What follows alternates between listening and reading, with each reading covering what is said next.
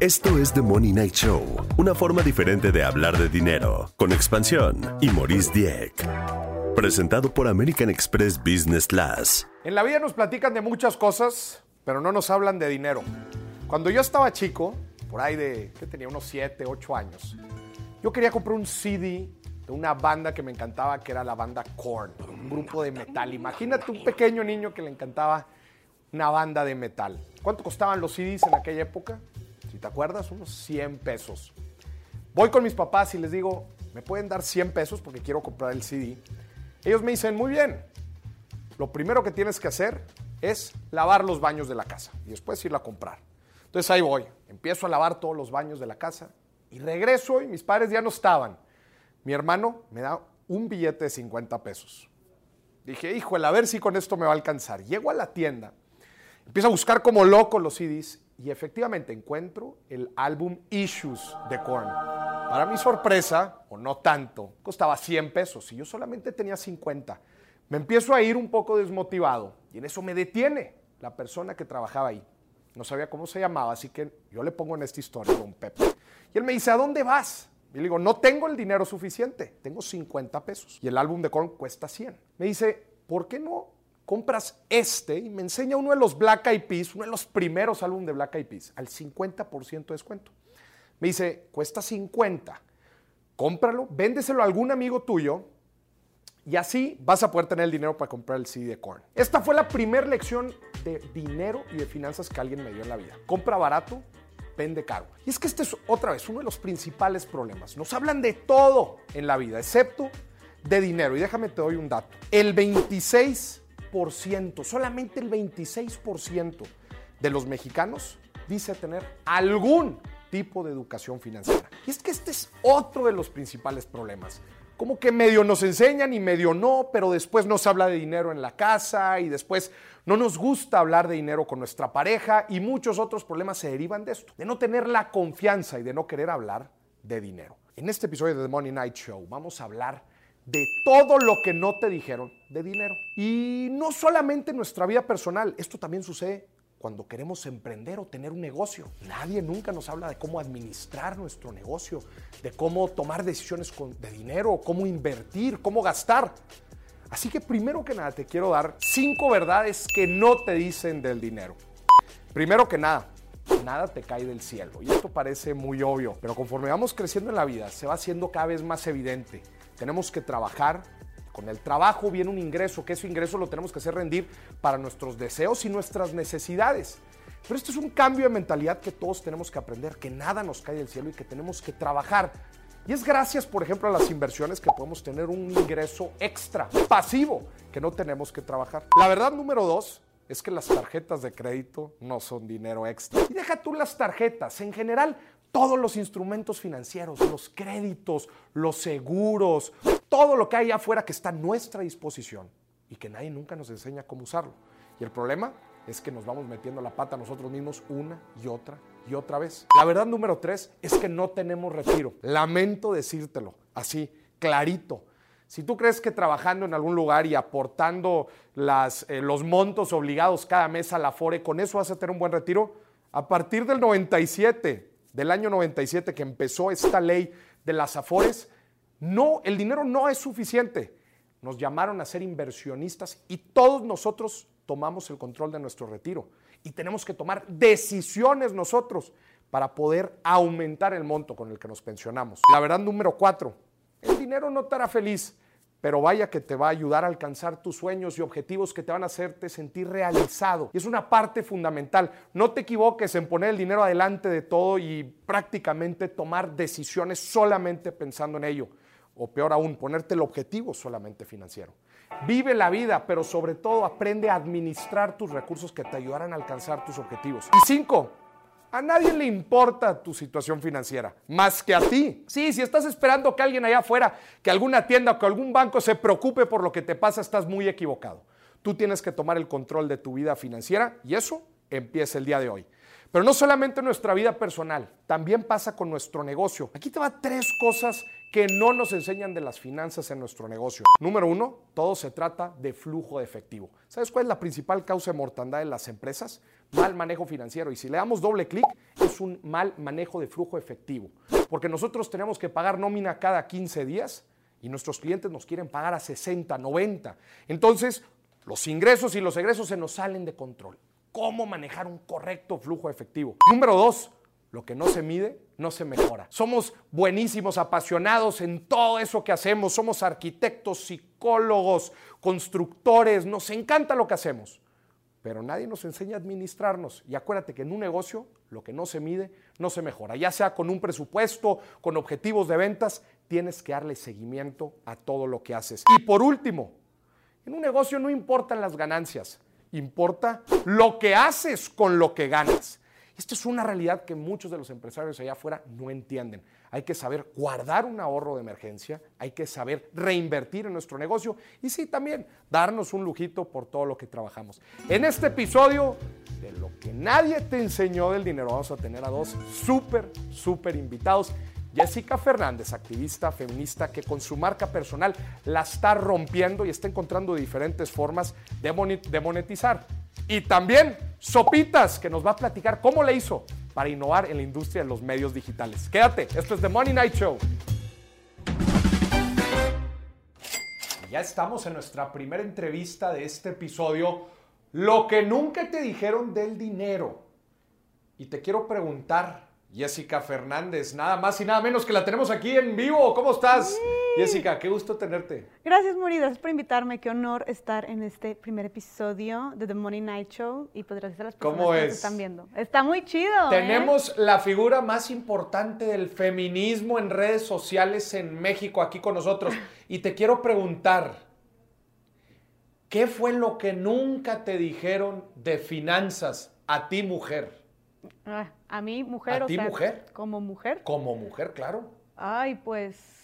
Porque está, a ver. ¿Cuántas cosas? Creo que muchas, creo que a las mujeres no nos dicen muchas cosas ¿No les sobre dicen dinero. De finanzas a las muchas mujeres? cosas. Estoy pensando en, en cómo, en ahorrar, en invertir, en administrar. Digo, creo que en general hace falta, como tú dices, mucha educación financiera, Mm. que tú haces un excelente trabajo en eso, pero creo que a las mujeres todavía todavía es más tabú ese tema o todavía somos menos ambiciosas o nos interesan o nos inculcan a que nos interese más ese tipo de temas. ¿no? ¿A ti te hablaron de finanzas? No, ¿Nada? no.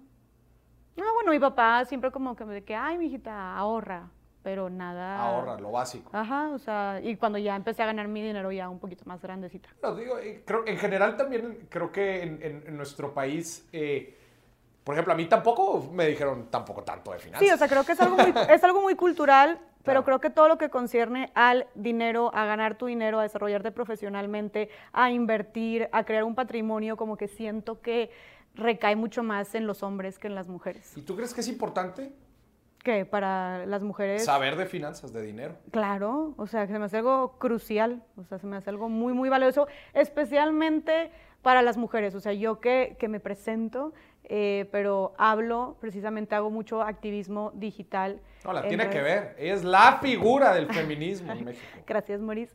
Pero no, no en México, o sea, bueno, Bueno, en Latinoamérica, perdón. no, ah, no, pues ahí estamos, echándole ganas. Este, al menos le hablo mucho a, a las y los jóvenes, sacas Pero como mucha gente se ve muy identificado por, por, por todos los mensajes que das, que al final de cuentas estás eh, yendo en contra de muchas de las creencias, ¿verdad? Que, hemos, eh, que se han transmitido muchas gen- de, de forma generacional y que hasta ahorita empezamos a preguntarnos, bueno, es que ¿por qué, por qué es que creemos esto? Sí, porque- o, o- o por qué las cosas son así? Porque son así, que tanto están, que tanto funcionan así. Eh, definitivamente. Porque, o sea, al menos para las mujeres, muchas cosas no están funcionando en la manera en la que nos relacionamos y en las dinámicas que tenemos. Em, en nuestra manera de, de ver el mundo y en nuestra manera de, edu- de educarnos, al menos para las mujeres no está funcionando mucho. Y sí, creo que, que, que es como cuestionarnos y cuando se habla de feminismo, ahorita mucha gente, tú dices feminismo y se espantan, ¿no? Porque piensan que son estas mujeres con, queriendo venganza al hombre y queriendo el matriarcado y no sé cuánta cosa, y no, es simplemente luchar por una sociedad más equitativa, por darle más voz a las mujeres, por darles más oportunidades, este, empoderarlas más. ¿sabes? Entonces, creo que algo crucial, o sea, no creo, estoy segura, que cuando hablamos de empoderamiento femenino, del empoderamiento de la mujer, algo crucial y que va de la mano con este empoderamiento es el empoderamiento económico, o sea, forzosamente. ¿Qué, pasa, qué pasa a, una mujer o a qué se enfrenta una mujer cuando no está envuelta en estos temas o simplemente no está empoderada financieramente o no tiene educación financiera? Ay, pues, o sea, digo, creo que, creo que es, es, es una serie de muchas cosas, pero mira, por ejemplo, ahorita, hoy por hoy en México, el 80% de las mujeres que se quiere divorciar y pues quién sabe cuáles serán sus razones. No sabemos que hay mucha violencia también este, doméstica, que las mujeres, eh, y es un tema muy largo, no me voy a meter, pero las mujeres eh, las están violentando principalmente sus parejas sentimentales, entonces hay mucha violencia dentro de las relaciones, dentro, ya sea noviazgo, esposos, etcétera, eh, concubinos, lo que quieras, pero hay mucha violencia dentro de ahí. Entonces hay muchas mujeres que se quieren divorciar, el 80% de las mujeres en México que se quiere divorciar, quién sabe por qué quiere hacerlo, tal vez porque las maltratan, las humillan, por alguna razón. cualquier razón es válida, o simplemente porque ya no es feliz, cada quien sus cubas. Pero el 80% que se quiere divorciar no se está divorciando porque dependen económicamente de su pareja, de su esposo. El 80%, de, la mujer que ya decidió divorciarse, por lo menos en mente, no lo hace porque depende económicamente del Depende económicamente del hombre. Y ahorita que tú me preguntas como de que crees que es importante que las mujeres sepan sobre estos temas, no, no, es importante, es crucial. O sea, estamos hablando, por ejemplo, este escenario de que tienes una mujer que ya no es feliz, de que quiere, de que quiere imagínate que qué ansiedad, qué desesperación, qué depresión vivir con alguien con el que ya no quieres estar, tu compañero de vida, y quedarte ahí porque dependes del dinero de esa persona.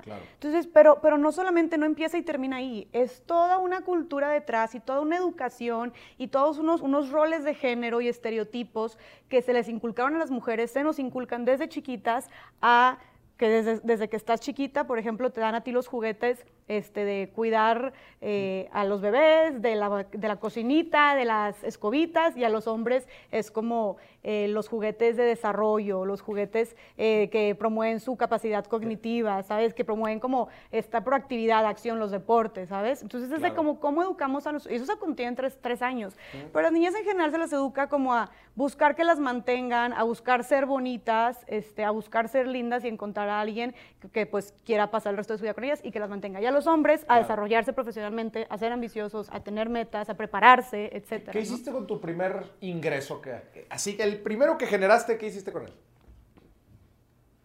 Lo primero fue, pues lo hice bien, yo creo. Ah, bueno, no. Lo primero, el primero, la neta, el primero fue comprarle unos lentes Ray-Ban a mi novio de prepa. ¿Eso hiciste con tu Que para mí en ese momento... ¿Le compraste algo a tu novio? Sí, fueron como 1.600 pesos lo que valía y en ese momento para mí era un mundo de dinero. Yo tenía como 15, 16 años. ¿Y cómo lo ganaste? ¿Qué hiciste? le di, asesorías a niños de secundaria. ¿Le diste asesorías a niños Sí, yo, yo para sacar mi dinero, eh, eh, lo primero que empecé a hacer, mis primeros ingresos fue dando asesorías a niños de secundaria. Oye, pero qué fregón. Entonces, eh, lo primero que hiciste con, tu ingreso fue pagar, comprarle algo a tu novio. Sí, comprarle algo, ajá, sí. ¿Tú crees que tu novio hubiera hecho lo mismo? Eh, pues sí, o sea, no sé, teníamos vidas muy diferentes. Él no tenía que trabajar para poder darme todo eso. O sea, él tenía más dinero, ¿sabes? ¿Cuál es tu gusto culposo? Mi gusto culposo... ¿Gusto o gasto culposo? Pues la ropa. Pero la ropa, o sea, no ropa de marca, pero yo siempre he dicho de que no gasto en ropas, en ropa, en, bolsas de marca, ropa de marca, zapatos, no, me vale queso, pero sí soy de las que chim, voy a un mall y salgo de que en qué momento se te fue esta dinero en pura blusita y jeans de baratos, pero de, uno en uno, ¿sabes? O sea, eso es lo que me cuesta más, este, como concentrar. Volviendo al tema que estábamos platicando ahorita, como de los roles, y a ver, es que si nos vamos hasta la época en que el ser humano dejó de ser un recolector y cazador, una persona nómada, ¿verdad? Y decide, gracias a la agricultura, pues hacer asentamientos de, más gente, ¿verdad? En donde principalmente el trabajo, pues era de fuerza. Claro. Que era el trabajo que hacía el hombre. Ahí el hombre empieza a tomar un rol de proveedor, ¿verdad? Sin embargo, con el paso del tiempo, el rol del proveedor, los trabajos físicos, duros, manuales, empiezan a bajar. Y ahora Ahora estamos en la época del conocimiento, de la información, en donde mucho del, valor agregado en una economía se genera con nuestra cabeza. Y obviamente aquí es donde estamos viendo cómo la mujer empieza a tener un rol también ya muy importante dentro de la economía. La, el, ¿Tú crees que debamos de seguir con este tema de que el hombre debería de ser el proveedor de las familias? Claro, claro que no, o sea, claro que no, porque te digo, es súper importante esta participación económica de las mujeres.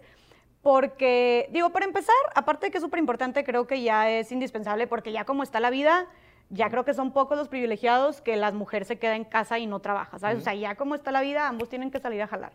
Pero, este, además de por eso, es tener tu dinero, y pues obviamente tú sabes de eso, tener tu dinero es, es o sea, tener, tener el dinero, tener tu ingreso significa poder. ¿Sabes? Significa independencia, significa ser dueña de tus decisiones, significa que si no quieres estar en un lugar, te vas en ese momento, ¿no? Y también dentro de estas violencias hay una que se llama violencia económica y todo, es, todo este control, toda esta retención, todo este te checo muy bien qué es lo que gastas, te tengo bien medido, te, incluso hay unos que les quitan el sueldo a las mujeres, ¿sabes? O sea, hay, o sea dentro de las violencias en pareja hay muchos tipos y una es la económica. Que lo, que sucede es que el, dinero termina siendo una herramienta de poder. Exactamente, entonces el tú generarlo, el tú tenerlo, ¿qué te da? Pues te da poder. Entonces, si queremos empoderar a la mujer, hay que enseñar a nuestras niñas desde chiquitas a, oye, sea ambiciosa, gana tu lana, desarrollate profesionalmente, prepárate, ¿no? O sea, busca hacer algo más que solo ser más bonita y conseguirte un vato que, con quien te cases. Porque eso les va a dar libertad. Exacto, les va a dar libertad, les, va a dar poder. Libertad, dinamismo. ¿Qué le enseñarías específicamente? ¿Qué le enseñarías a las niñas allá afuera? Les enseñaría que hay mucho más en esta vida para ellas que solamente ser más bonitas. Que solamente... De dinero, de finanzas, ah, ¿qué les enseñarías? Ay, Moris, pues te estoy diciendo que a mí me falta un chorro de, por aprender. O sea, no soy como que la gurú en finanzas, pero les enseñaría... Pero, mira, ahí te va lo que sucede en las finanzas. Muchas veces las cosas más básicas son las más importantes. Lo no te tienes que ir a platicar de instrumentos derivados y de inversiones en mercados financieros, no Muchas veces lo más básico, nuestros hábitos de todos los días, el separar una cantidad de dinero para ahorrarla todos los meses, no endeudarte más de lo que debes, tener un, estilo de vida que puedas pagar. Muchas veces esas cosas tan sencillas son las que hacen la diferencia. ¿Qué te ha funcionado a ti? ¿Qué te funciona a ti para tomar buenas decisiones con tu dinero? Es que ni siquiera sé si he tomado muy buenas decisiones a ver, con dime, mi Platícame.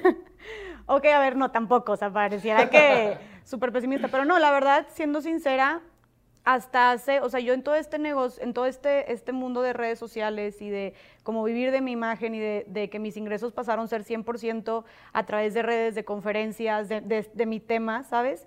Pues la verdad es que hasta hace poco tiempo relativamente me ha estado redituando. Exactamente. Tú empezaste un movimiento eh, de, transformación cultural, obviamente. Exacto, es cultural. Eh, eh, en, apoyo, en pro de, de, los derechos y del impulso hacia la mujer. Pero a ver, platícanos, o sea, llegó un momento en donde ya empezaste a monetizar, al principio no monetizabas. O sea, por eso me dices que, o sea, por eso ahorita que me preguntas como qué, qué, qué decisiones, la verdad es que hasta ahorita estoy empezando como que, ok, a ver, ¿qué hago con mi dinero? De que ya estoy, ya llevo, no sé, de dos años para acá, un año y medio para acá, como ya está redituando esto, ok, me, por ejemplo, me acabo, creo que la, la, la decisión más importante que he hecho hasta ahorita, gracias a que ya se está redituando, esto es que me salí de mi casa, o sea, me, independicé de casa de mis papás.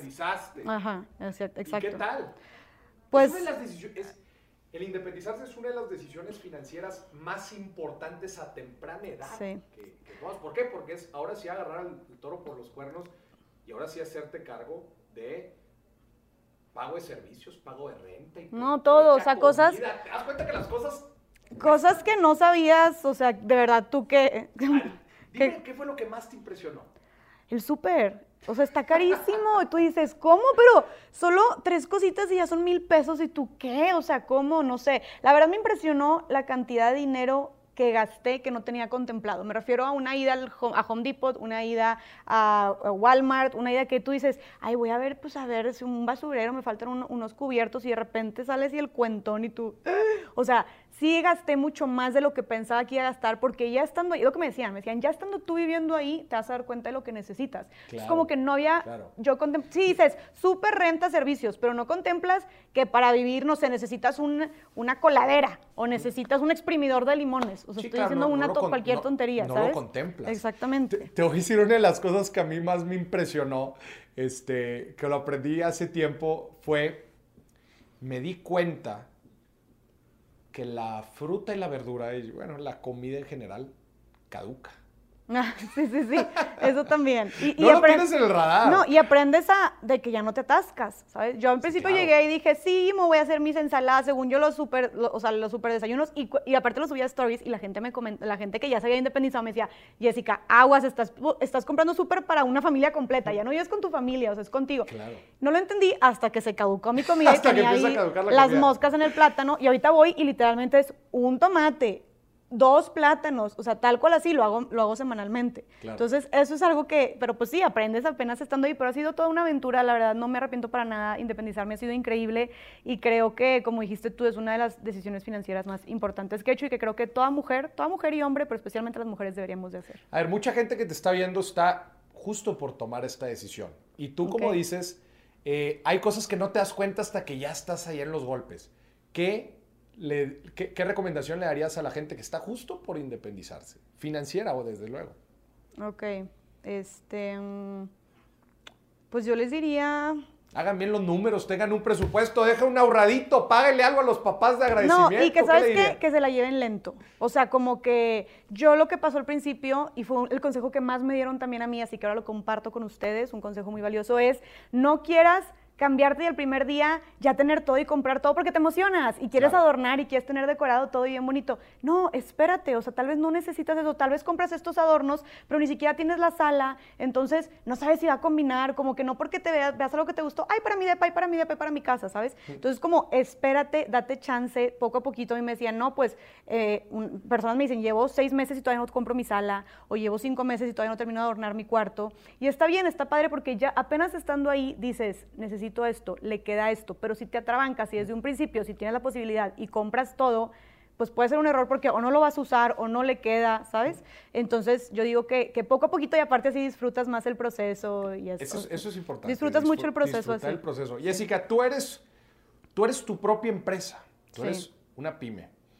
¿Cómo, ¿Cómo le haces para proyectar un poco el futuro y obviamente también el dinero? O sea, ¿cómo le haces para administrar el dinero de tu negocio y tomar decisiones eh, de, hacia dónde vas a crecer a futuro? Pues justo es lo que te, o sea, lo que ahorita que me preguntabas como que qué he aprendido, ahorita lo que quiero es empezar a invertir, o sea, a lo que, lo que estoy haciendo es ahorrando, obviamente estoy buscando en qué invertir como, como ya, o sea, por ejemplo, te digo que empecé a redituarme esto, me independicé, me compré una camioneta, este, pagué deudas que tenía de la universidad, me explico, o sea, fue como que lo urgente y ahorita ya es como, ok, vamos a ahorrar y vamos a ver en qué invertir, pero la verdad es que siendo tu propia empresa y es muy como es muy fluctuante esto. Sí, claro, y también la empresa requiere inversión, o sea, Ajá, también. cómo eh, eh, justo quiero entrar a eso, o sea, cómo cómo tú decides, obviamente las ganancias que genera tu movimiento, ¿verdad? Pues una parte es para tú subsistir, ¿verdad? Y obviamente lo que tú lo que tú eh, gastas, pero también requiere cierta reinversión y obviamente para que el proyecto alcance a más gente. ¿Qué tienes en mente para crecer? Pues mira, ahorita acabo de contratar a una persona, o sea, ya de planta,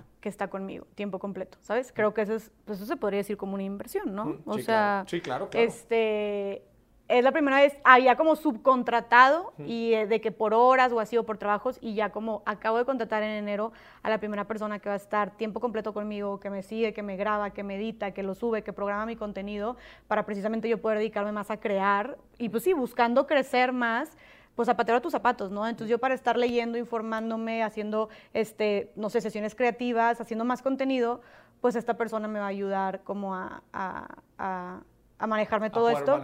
Y también yo vi salirme como una inversión, la verdad, o sea, de salirme de mi casa, porque aquí, o sea, estoy en un, tengo un departamento donde una habitación la estoy haciendo un estudio de grabación. Es parte de tu espacio de trabajo. Es parte de mi, espacio de trabajo. Otra habitación, o sea, tiene tres habitaciones, la mía, y luego otra habitación que es mi oficina también. Entonces voy a tener como mi oficina, voy a tener mi estudio, todo en un lugar. Y lo que pasaba es que en casa de mis papás, como y más con pandemia, había muchas personas, no me concentraba, quería grabar algo y aquí el perro ladrando y luego mi mamá regañando a mi hermano, ¿sabes? O sea, era un relajo. Entonces dije también, si yo quiero crecer, o sea, creo que esto es parte de invertirle también a mi proyecto, de si quiero desarrollarme más, necesito un espacio espacio donde pueda grabar, donde pueda concentrarme, donde pueda trabajar, ¿sabes? Entonces justo pues tengo la oficina y tengo el, el, estudio. Jessica, te quiero hacer una pregunta y te doy un poco de contexto. Más o menos la gente que me sigue a mí en redes sociales eh, son como 50-50. 50%, hombres, 50% mujeres. Dado este dato que te acabo de dar, yo tengo un reto de inversiones, en donde en este reto yo prácticamente enseño a la gente a tomar una decisión de inversión correcta, ya sea en su negocio, ya sea en sus finanzas personales, eh, cualquier tipo de inversión, cualquier tipo de activo. Y llegó un dato a mí muy interesante, que es el 95%, escúchame bien, 95% de la gente que se inscribe al reto son hombres. Y solamente el 5% son mujeres. Qué fuerte, porque la mitad te sigue mitad y mitad. No Me es sigue mitad. No es como que tu público son puros hombres. Eso fue lo primero, la primera hipótesis a la que llegaría cada quien. No, pues a Moris lo siguen hombres. No, equivocado. A Moris lo siguen hombres y mujeres, por igual. ¿Qué te dice esto? Pues que las mujeres le tienen, es esto, las mujeres seguimos, seguimos pensando que invertir... Las mujeres le tienen miedo a las inversiones. Que seguimos pensando que invertir es cosa de hombres.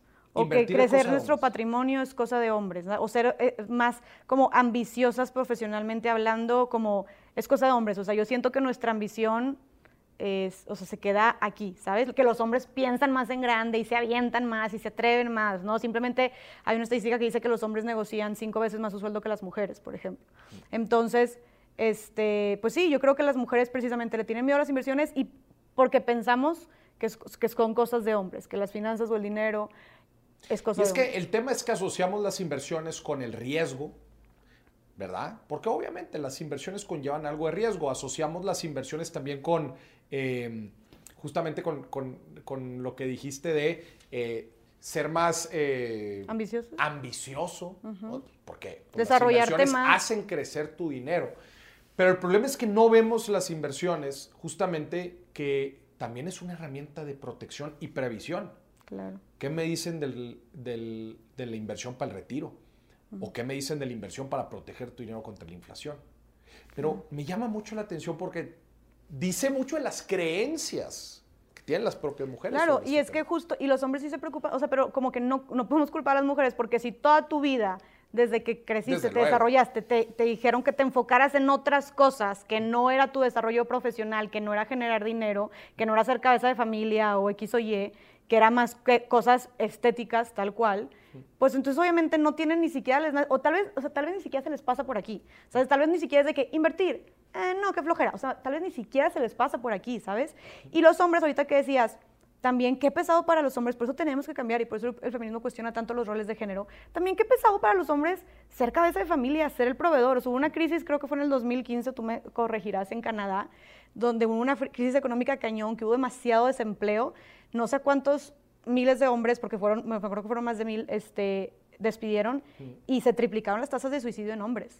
O sea, hay como en todos estos, eh, en todas estas eh, como roles y estereotipos de masculinidad tóxica, que es este que hombre tiene que ser como competitivo, rudo, proveedor, cabeza de familia, este, exitoso, etcétera, está asociado con este, los síntomas de depresión y ansiedad en los hombres también. Entonces también qué pesado para los hombres sería eso, ¿no? Claro, el, estrés financiero es, es, durísimo. La pregunta para cerrar la, la entrevista, Jessica, me gustaría decirte, ¿cómo le hacemos para romper este tabú del dinero? Desde luego el que estés aquí en este programa hablando de estos temas que, digamos, no entran dentro de, lo que regularmente platicas, ya estamos, de cierta forma, rompiendo el tabú.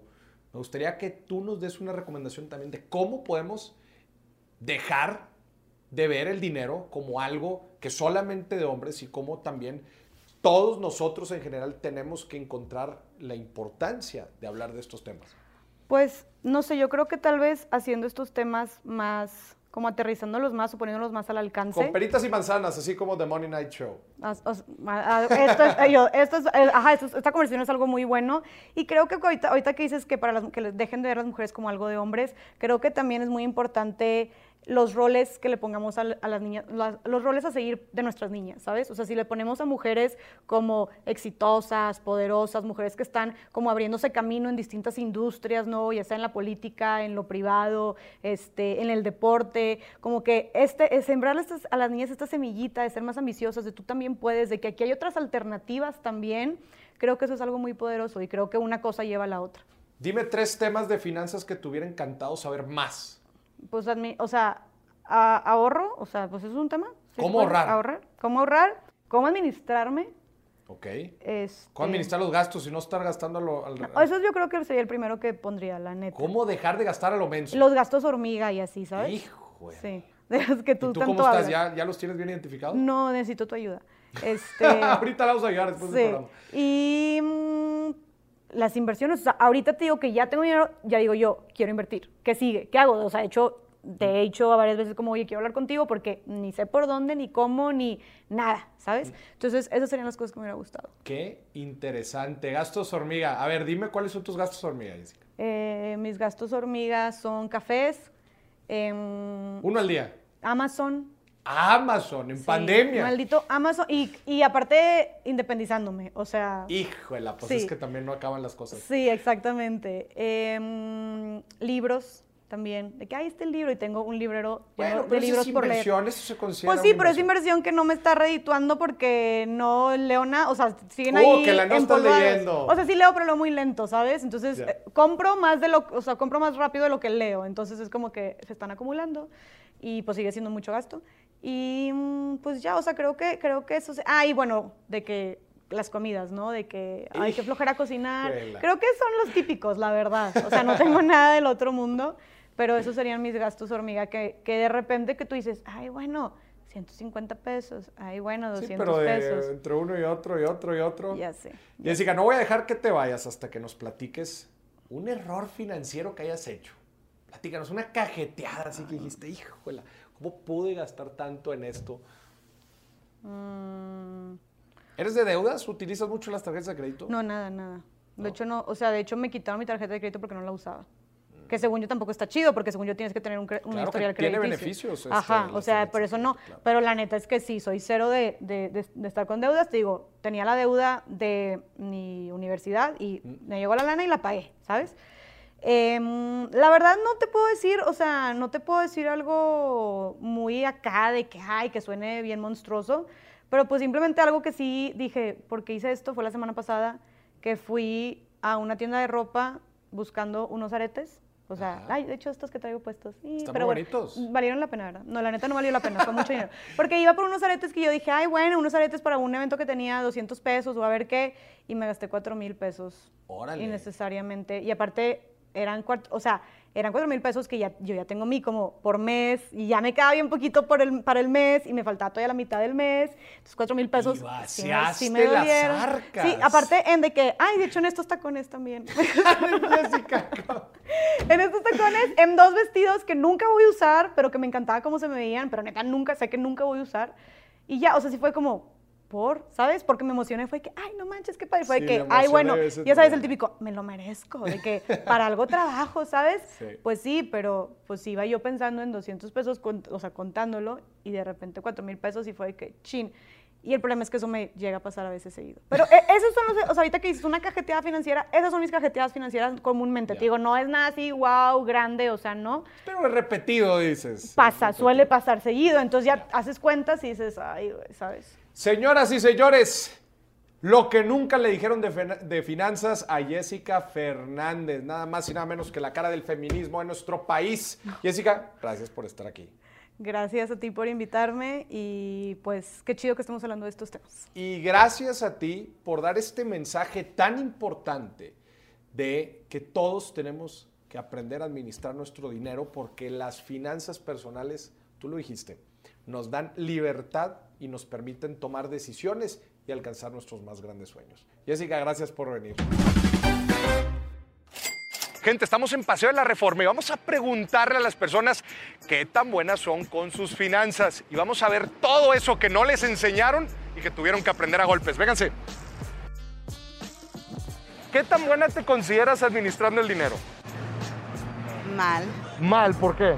Porque me gusta gastar el dinero. Oye, Ñigo, platícanos algo que hayas aprendido de finanzas en la calle, o sea, que no te lo hayan enseñado en ningún lado. Eh, a base de golpes y te metes en deudas por malos manejos de tus gastos y de tus pagos. Eso no te lo enseña nadie, no te, no te dice tu papá, tu abuelo o alguien así. Y eso sí, a base de golpes aprendes. todo lo que es inversiones, la verdad, como que te enseñan la teoría, pero no te enseñan de veras cómo invertir el dinero para que obviamente trabaje para ti y te dé ganancia. Quizá haber ahorrado desde una edad más temprana. Haber empezado a ahorrar desde chico.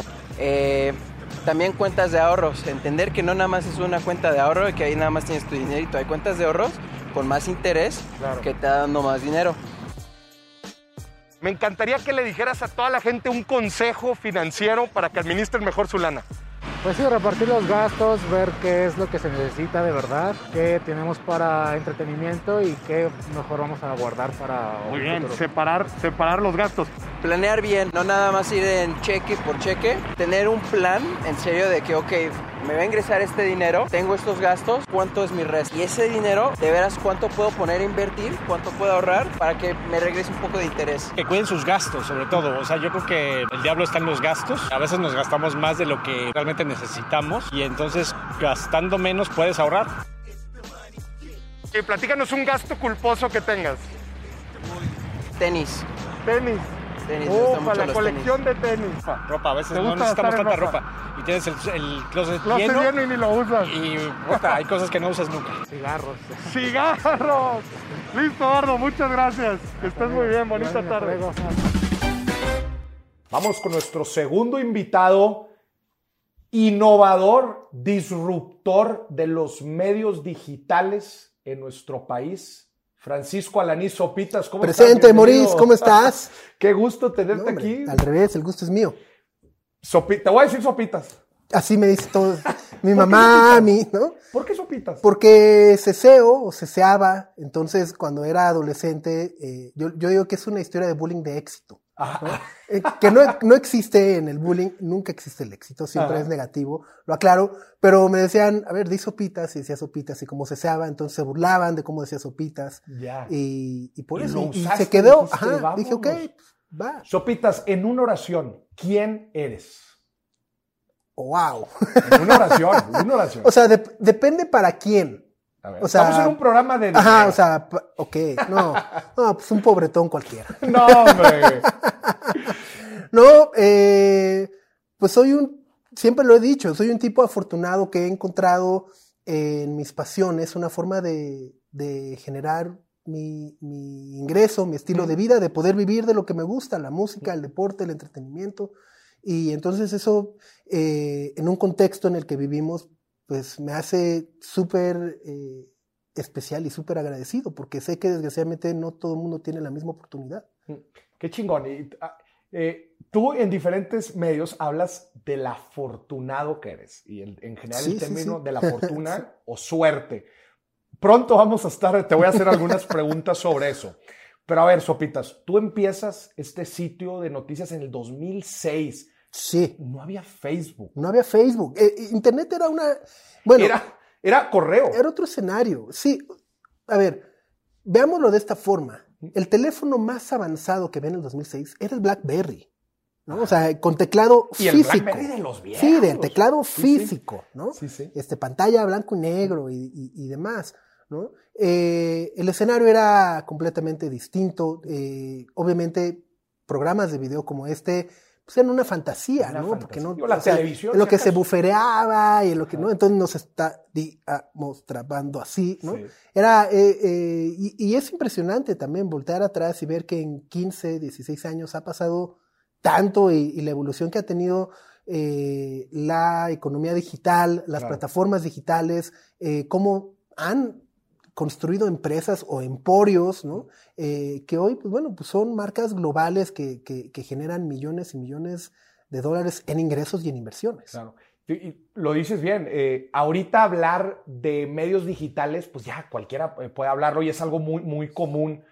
Pero en el 2006, vaya que no. Y dices, soy una persona muy afortunada que encontró la forma de poder monetizar y generar un estilo de vida a través de lo que te apasiona. ¿Qué te apasionaba en el 2006 y cómo, o sea, cómo dijiste, no, pues sabes que puedo armar un sitio digital que pueda vivir de él? Eh, eh, a ver, toda mi vida me han apasionado los deportes, Mm. eh, la música y el entretenimiento. ¿no? Mm. Eh, desde que era chico, o sea, desde literal, recuerdo estar viendo la inauguración de los Juegos Olímpicos de Seúl 88, Mm. ¿no? viendo a Toño de Valdés, Pepe Segar, Enrique Burak, y decía, están ahí, y es su trabajo, ¿no? O sea, yo, o sea, decía, yo quiero eso, ¿no?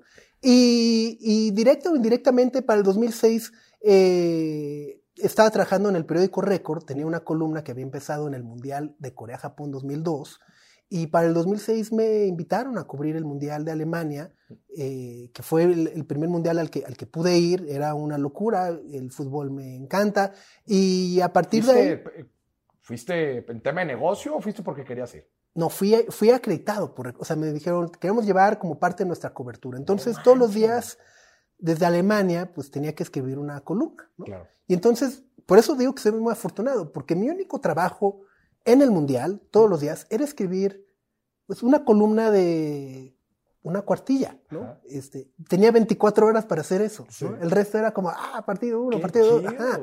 Y, y justo cuando, cuando eh, me dijeron que mi extensión era de 3.500 caracteres, Ajá. pues dije como, eh, chale, pero yo quiero contar muchísimas otras cosas más. ¿no? Y ahí dije, bueno, pues puedo abrir mi blog, porque en aquel entonces no había redes sociales, pero existían los blogs. Los blogs. Si acaso una foto, Ajá, comentarios, y- el y texto. tal se cual, me dijeron, sí, abre tu blog. Y abrí mi blog y desde ahí contaba pues todo lo que iba viendo y viviendo en Alemania, ¿no? Desde eh, las fiestas de los fans mexicanos, qué comía, qué escuchaba de música, eh, bueno, los, los tenis que en aquel entonces eh, también me, me, me, me apasionaban, ¿no? O sea, los- la colección de sneakers y demás que están como muy, muy de moda. Y, y así empezó Sopita. Pero, pero qué interesante, o sea, a partir de lo que no, lo, lo que no te cabía escribir en una columna, dijiste, bueno, pues lo voy a empezar a escribir yo porque me apasiona tanto esto que quiero que la gente lo conozca. Sí, y lo vea un poco también justo. eh, de nueva cuenta, no la, la forma en la que nos comunicamos hoy con nuestros familiares y amigos eh, no, no era la misma en el 2006. ¿no? Entonces, para mí también era un ejercicio de, de mantenerme cercano a ellos, de, de- de Ya. decir, eh, les quiero contar lo que está pasando. Y no había un WhatsApp o un Instagram donde les mandaba foto, ¿no? Pues como que lo subía ahí. Decía, bueno, pues quieren ver cómo estoy, pues ahí, ahí entren y vean, ¿no? ¿Cómo pasa a, a ser Francisco el que escribe sus notas sobre lo que está viviendo en un, en un blog a en realidad ser un negocio de medios digitales de noticias y de, información? fue un, eh, a ver, es, es, es un proceso eh, o una transición eh, que, que me llevó mucho tiempo. O sea, y- y lo menciono porque creo que hoy en día hay mucha impaciencia o, o cada vez que, alguien empieza algo es, queremos llegar al millón de seguidores. O sea, si no tienes un millón, no eres nada. ¿no? Es que Digo, vemos las referencias acá, pero no conocemos todo el, el camino, el proceso. ¿no? Entonces, justo, para mí, eh, eh, o sea, lo empecé en el 2006, lo seguí haciendo 2007, 2008, 2009, hasta el Como Mundial de. Sudáfrica, pues como, como tarea, sí, o sea, me lo, me lo ponía de objetivo, ¿no? Eh, eh, decía, bueno, ok, y todos los días actualizaba algo, subía algo, ¿no? Eh, Tú seguías trabajando. yo seguía trabajando Mm. y encontraba una hora en el día que se lo dedicaba a la página y actualizaba con algo, ¿no? Todos los días. Y, y eso, y esa, y esa regla me la puse porque yo como consumidor de internet en aquel entonces decía, bueno, si yo entro a una página un día y veo algo, digo, ah, está chido. Y si regreso al día siguiente y veo que no lo han actualizado, ya no va a regresar. Ya. Entonces decía, todos los días tiene que haber algo nuevo para que si alguien regresa vea que todos los días hay algo nuevo y tenga un motivo para regresar al día siguiente. Sí, sí. Eh, entonces todo ese tiempo la actualizaba todos los días, Navidad, Año Nuevo, este, o sea, literal no, no, no descansaba porque también es algo que disfruto y disfrutaba mucho. Y no fue sino hasta el Mundial de Sudáfrica, Fue 2010. 2010, cuatro años después, cuando pude generar el primer patrocinio o ingreso Órale. Eh, en la página, ¿no?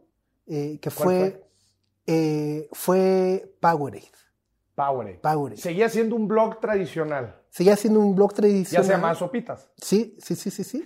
Sopitas.com y con Powerade eh, hicimos una activación guerrilla en la calle, o sea, como ¿no? Fís- físico digital Ajá, ajá. Para enviar un ganador a- al mundial, a un equipo de Powerade que, que jugó unos partidos de fútbol en el, en el Ok. mundial de Sudáfrica. Entonces ese fue como el primer patrocinio que, que recuerdo, obviamente con mucho cariño, y que al día de hoy, pues, eh, o sea, fue como, como decir, ah, órale, también, también se puede ganar dinero. Claro. ¿no? ¿Cuánta gente, hoy por hoy, cuánta gente trabaja en Sopitas? Al día de hoy, eh, 2022, somos 40 personas. 40 Sí. personas. Eh, contando todo, o sea, contando eh, administración, eh, abogado, ¿no? Claro. o sea, legal, etcétera, etcétera. Oye, a ver, te- me encanta en este, en, en este programa desmenuzar las finanzas de los negocios. Platícanos del estado de resultados. Ingresos, gastos, ¿cómo se ven? Los... A ver, es que la gente, obviamente, en- por ejemplo, estos medios digitales los conoce muy bien, ve toda la información y el contenido que generan, pero no saben el lado de negocio que hay detrás. ¿Cómo se ve un estado de resultados con ingresos y gastos de Sopitas? ¿Cuáles son las fuentes de ingreso que genera Sopitas? Monetización, publicidad. eh, yo, o sea, en realidad son patrocinios, monetización, eh, publicidad, Monetización de los contenidos que se generan en Facebook, YouTube. YouTube, etcétera, ¿no? Eh, banners y, y- y generación de contenido eh, en, en- en coproducción con marcas, ¿no? Ujú. Eh, patrocinadores y demás. Esos son los únicos ingresos al día de hoy que, que generamos. Eh, no aceptamos, por ejemplo, y, y esto es como una de las cosas que, como de los principios, por así decirlo, que hemos tenido de- desde el 2006 o que he tenido siempre desde el 2006 es, eh, nunca hemos aceptado eh, publicidad de gobierno, gubernamental, nunca. De campañas políticos, nada. nada. ¿Por nada, qué? nada. Eh, porque antes que ser empresario, o, o, bueno, o- ahora soy empresario, en aquel entonces decía, bueno, pues soy un ciudadano. Y como ciudadano, me da muchísimo coraje ver la cantidad de lana que se gastan en banners que no sirven. O sea, mi, mi punto es, tú le darías un clic a un banner de no sé qué programa de gobierno. Digo, pues no, ¿no? No, o sea, no te, te generan genera desconfianza, no te genera empatía. claro. Y me parece que, hombre, si, si hay campañas que son de, de, eh, utilidad para toda la comunidad, campañas de vacunación, etcétera, etcétera, pues los medios no tendríamos por qué cobrar eso, porque es información para la audiencia, Para la ¿sabes? audiencia, claro. Entonces, eh, obviamente eso en comparación con otros medios, otras plataformas, que eh, no digo que estén bien o que estén mal, ni tampoco digo, ah, yo, en lo más mínimo, pero sí sé que es un ingreso importante, Importante. al que le hemos cerrado la puerta, pero al mismo tiempo eso me da también la tranquilidad de saber que podemos postear lo que queramos y, y- y que no tenemos no ningún compromiso nada. con, Claro. con nada. Oye, en el 2010 recibes tu primer patrocinio. ¿Cuánto tiempo pasó para que te salieras de trabajar y le dedicaras el full a Sopitas? Eh, como un dos años, 2012 por ahí. Dos años, 2012. Sí. Dijiste, listo, se acabó. Ajá, o sea, ni siquiera fue listo, fue de, es lo correcto, no es lo correcto. Puta, me voy a arrepentir, pero no me voy a quedar sin Claro, chamba, y no voy a tener una quincena, Sí, y el sí, aguinaldo sin aguinaldo, ¿no? Ahora, Ajá, ahora pagarlo. Ajá, no, pero era de, de bueno, pues si, si, si realmente quieres apostar, tienes que enfocarte 100% en esto y, y hacerlo crecer. Claro. Oye, a ver, y obviamente las decisiones que tomas de dinero son muy distintas, ¿verdad? Cuando estás trabajando y después cuando tienes un negocio. Platícame cómo ha sido tu relación de, con el dinero en, en- en estas diferentes etapas que has tenido en la vida. Eh, bueno, a ver, como en la parte profesional, Mm. siempre he buscado ser autosuficiente. Es decir, eh, si ingresan 10 pesos, gastamos 10 pesos. Mm.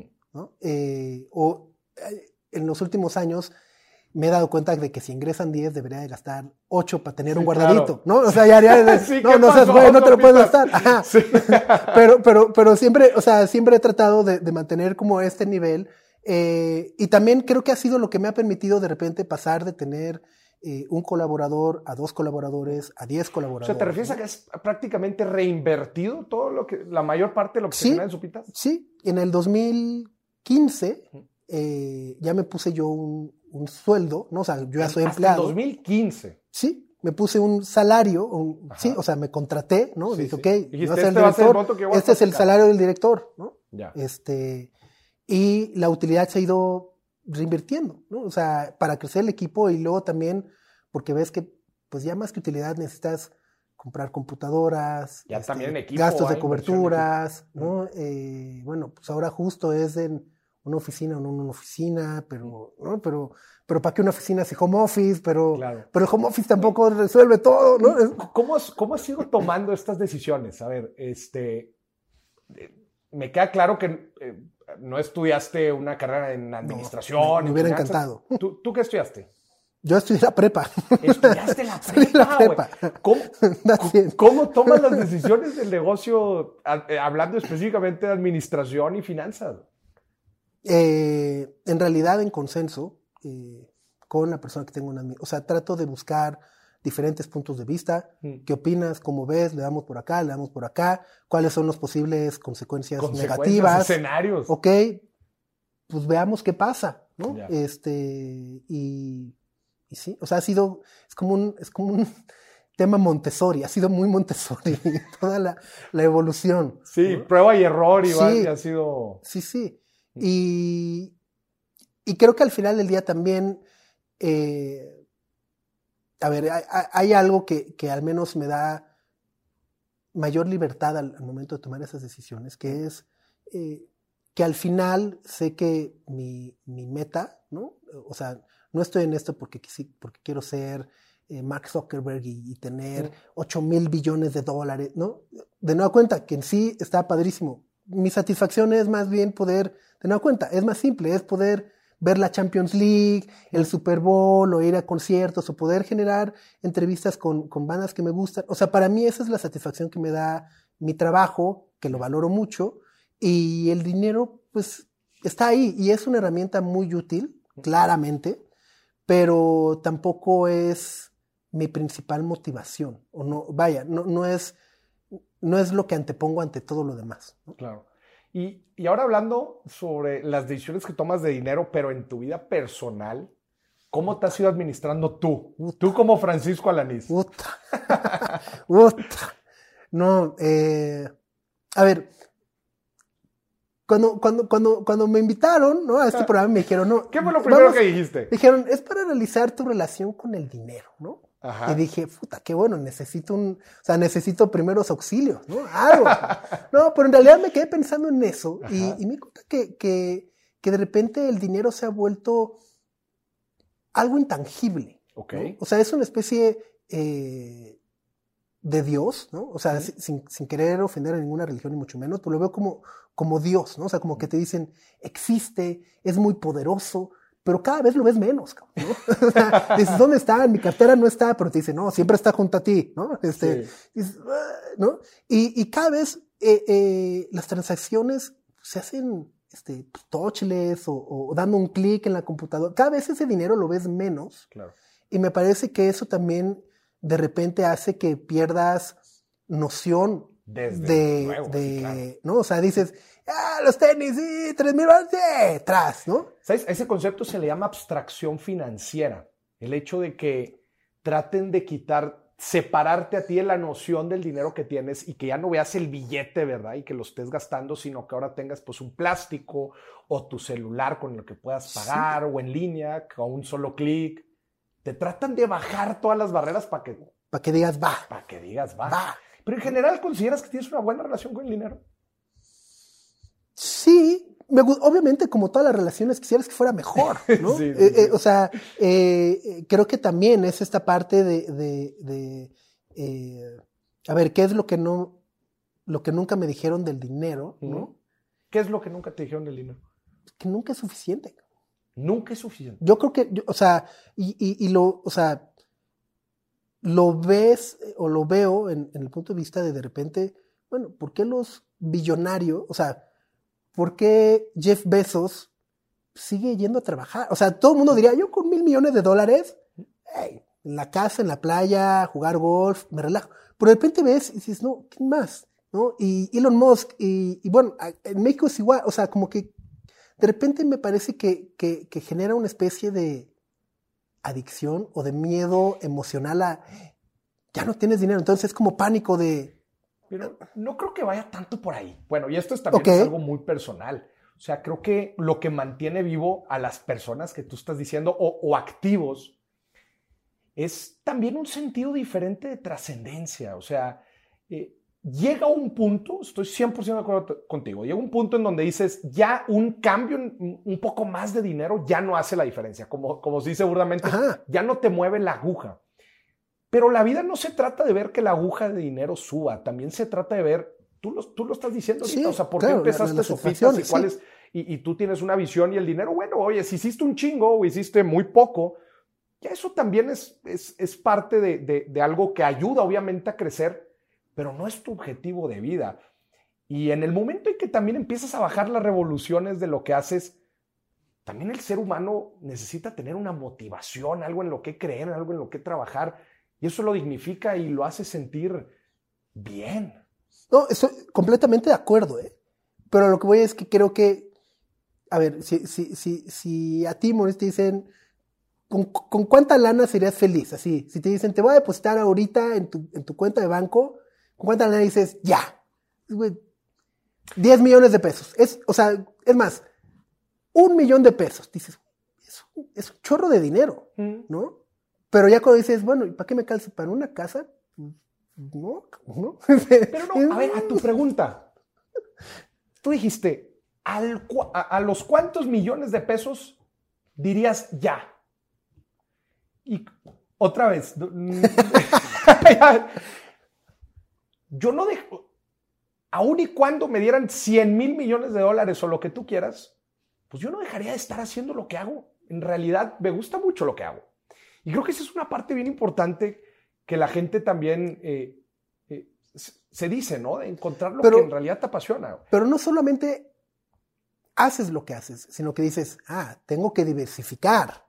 Ajá. Y entonces, o sea, quieres conquistar algo más. Sí. ¿Por qué? Porque esto ya no es suficiente. De, de nueva cuenta, psicológicamente es muy humano y es muy natural. Pero lo que eso genera es que entonces tú, con el poder que has adquirido acá, te lo llevas acá y, y entonces los que estaban construyendo acá, pues medio los, ¿no? Eh, O sea, de nueva cuenta, es muy complejo, eh, me parece muy avanzado, pero, pero al final del día, eh, creo que es eso, o sea, como que de repente siempre, siempre vas a querer un poco más, ¿no? Eh, o sea, y, y de repente Pero lo te ves. compro y no nada más dinero, no, no, porque queremos más impacto, más alcance, más, más likes, likes, más vistas, más que sí se- más glamour, más se ve ropa, reflejado más sí. dinero, sin duda Sí. alguna. Pero muchas veces ya también se convierte en un juego de yo necesito más. Somos unos atascados. Somos Yo digo unos que es somos la generación luego. de los atascados. O sea, Desde luego. ¿cuántas series ves? Te las echas ah, 45, ¿no? Y dices, "Uy, antes. Oye, pero a ver, tú empezaste tu negocio eh, eh, como hobby. El hecho de hacerlo negocio, ¿le ha perdido algo de encanto a lo que haces? Sí, o sea, sí, y, y creo que está relacionado más con que la propia evolución del proyecto me ha llevado, me ha orillado a tener que aprender de cosas que no me interesaban y que es de, o sea, y que son y necesarios. que son necesarias, ¿no? Este, eh, de nueva cuenta, eh, contadores, legal, eh, yo, yo no sé, ¿no? Ajá, ¿no? O sea, de nueva cuenta, yo, yo muchas veces lo que digo en las juntas es, güey, yo nomás quería ver la Champions, ¿no? Ajá, yo nomás Y miren a me Champions, metí, Y acabo aquí enredado en una junta que ni siquiera puedo ver los juegos. Este, pero, pero creo que es parte también del, es parte del trabajo, ¿no? Y es lo que, y es lo que te toca y, y también de repente, eh, en, en- en momentos eh, muy personales, pues, o sea, donde estoy yo corriendo, o, o, ¿no? De repente pienso en,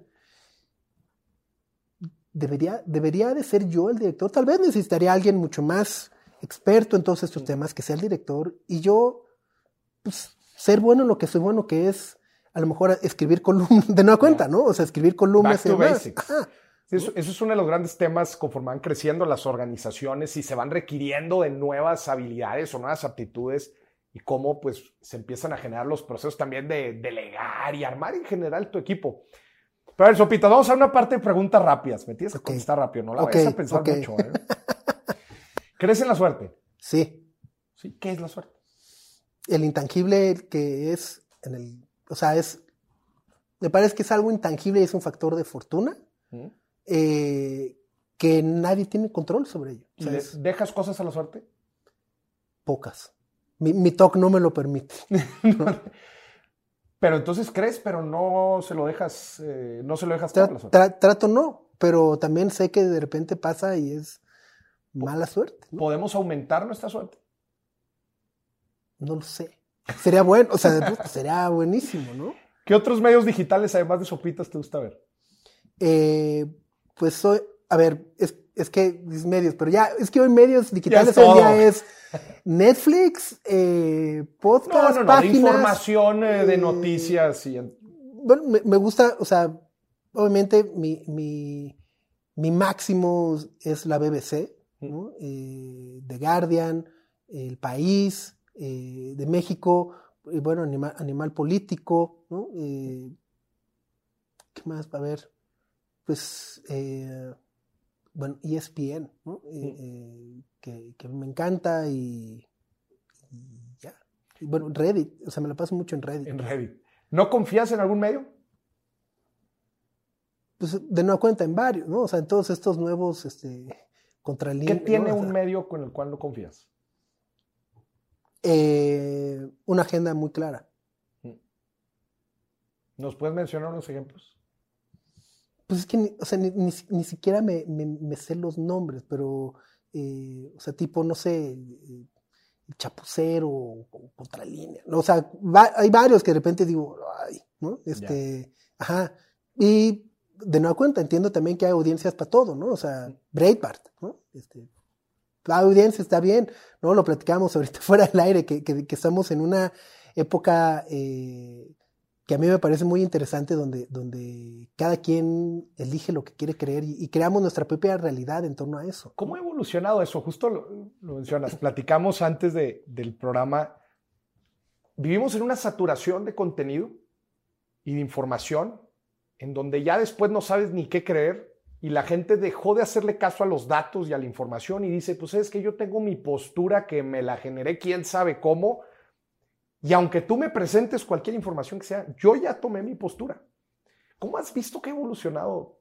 Digo, además de los medios, también el consumidor. Es el consumidor. Yo, o sea, yo, yo creo que el, o sea, somos nosotros, o sea, gran parte de la responsabilidad de la posverdad se pone en, en los medios mm. o en las marcas o en las plataformas, pero creo que en realidad la responsabilidad es de los usuarios, ¿no? Eh, somos los principales responsables porque somos los que los consumimos de entrada, ¿no? Eh, y a partir de ello también somos los que decidimos darle mayor o menor importancia a ciertos temas, eh, de, decidimos pelear y decir, no, tú no tienes la razón porque entonces no sé qué, ya, ya, como, ajá, o sea, ¿por qué no escuchamos? O, o, o, si no quieres escuchar, tampoco escuches, pero, o sea, me parece también eh, eh, muy interesante y yo creo que en, en, algunos años nos habrá estudios y demás que, que nos demuestren cómo la proliferación de, de redes sociales y de, y de, tener este acceso a tanta información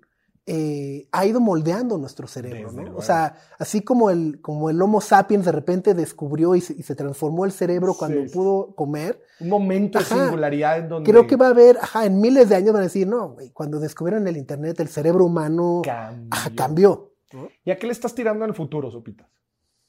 A, a, subsistir, ¿no? no, pero en tu proyecto. a, a, vivir. Pues es, es, la verdad es que es un momento de no cuenta también interesante, ¿no? Eh, estamos por cumplir 16 años, que se dice fácil, no nueva cuenta.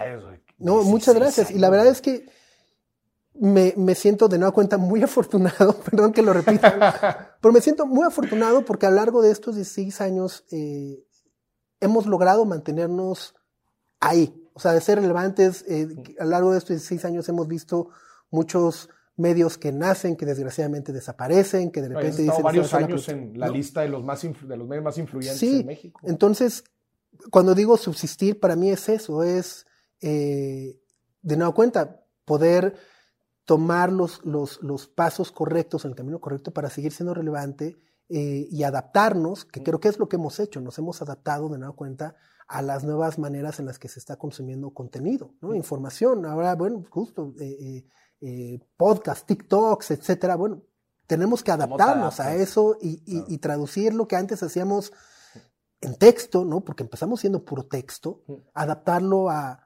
videos, gráficos, etcétera, ¿no? Y, creo que ese es el, ese es el reto para todos. Bueno, ya hasta NFTs me querían, me, querían ¿no? no, pues no me queda duda que le vas a querer entrar a todo. Oye, vamos a pasar a una dinámica del yo nunca, nunca financiero, pero antes te quiero hacer una pregunta. Tú ahorita estás hablando de mantenernos relevantes en la próxima década o en esta década que ya estamos, que las cosas desde luego en el, en el tema de contenido están cambiando, tú lo has mencionado, de forma drástica. ¿Cuál para ti va a ser la regla del juego para mantenerte relevante en el mundo del contenido y de los medios en estos próximos años? La regla de oro, pues creo que es ser, ser honestos eh, con nosotros. O sea, sé, que suena también como a un cliché de, ah, claro, información verdadera, ¿no? Bueno, creo que al final del día es eh, un poco ser honestos. De, de cuenta, ¿cómo empezó Sopitas? Compartiendo cosas que nos gustaban, ¿no? ¿Cómo ha subsistido? Pues bien que mal, eh, el, criterio ha sido, esto es algo que yo consumiría, esto es algo que yo diría, esto es algo, ok, sí, no, ok. Entonces a esa honestidad es a la que me refiero mucho, ¿no? De repente, eh, de nueva cuenta, sabemos que a lo largo de los años hay muchos trucos para ganar clics, para ganar audiencias, ¿no? ¿Queremos entrarle a eso o no, no? A lo que le hemos entrado, le hemos entrado y a lo que no, pues no, y, de nueva cuenta, sabemos que al decir no a muchas cosas, perdemos acceso a patrocinios o a millones de followers o lo que sea, pero al mismo tiempo preferimos eso eh, que, sentirnos de repente comprometidos, no solamente con, temas políticos, de repente, no sé, este, fake news o, no, o sea, sabes, el negocio de las fake news es, es jugoso, ¿no? O sea, puedes crear... ¿cómo, funciona el negocio de las pues fake news? Generas, generas blogs con contenidos súper llamativos, ¿no? Este, el famoso, eh, este hombre se comió 400 cabezas de cerdo y no podrás creer lo que pasó. Y genera tráfico. Eso genera tráfico, lo que genera, o sea, cada persona que entra y ve esa nota, se le despliega un banner, ese banner te da 30 centavos de dólar, ¿no? Pierdes credibilidad. Pierdes credibilidad. Autenticidad. Es, es, la, es, ajá, es la regla mantenernos honestos, sí. Honestos. Qué fregón, señoras y señores, Sopitas está con nosotros en el programa y vámonos al Yo Nunca Nunca Financiero. Te vamos a poner contra este, los cuadros. A ver, yo he jugado Yo Nunca Nunca, pero siempre había unas cubas al lado.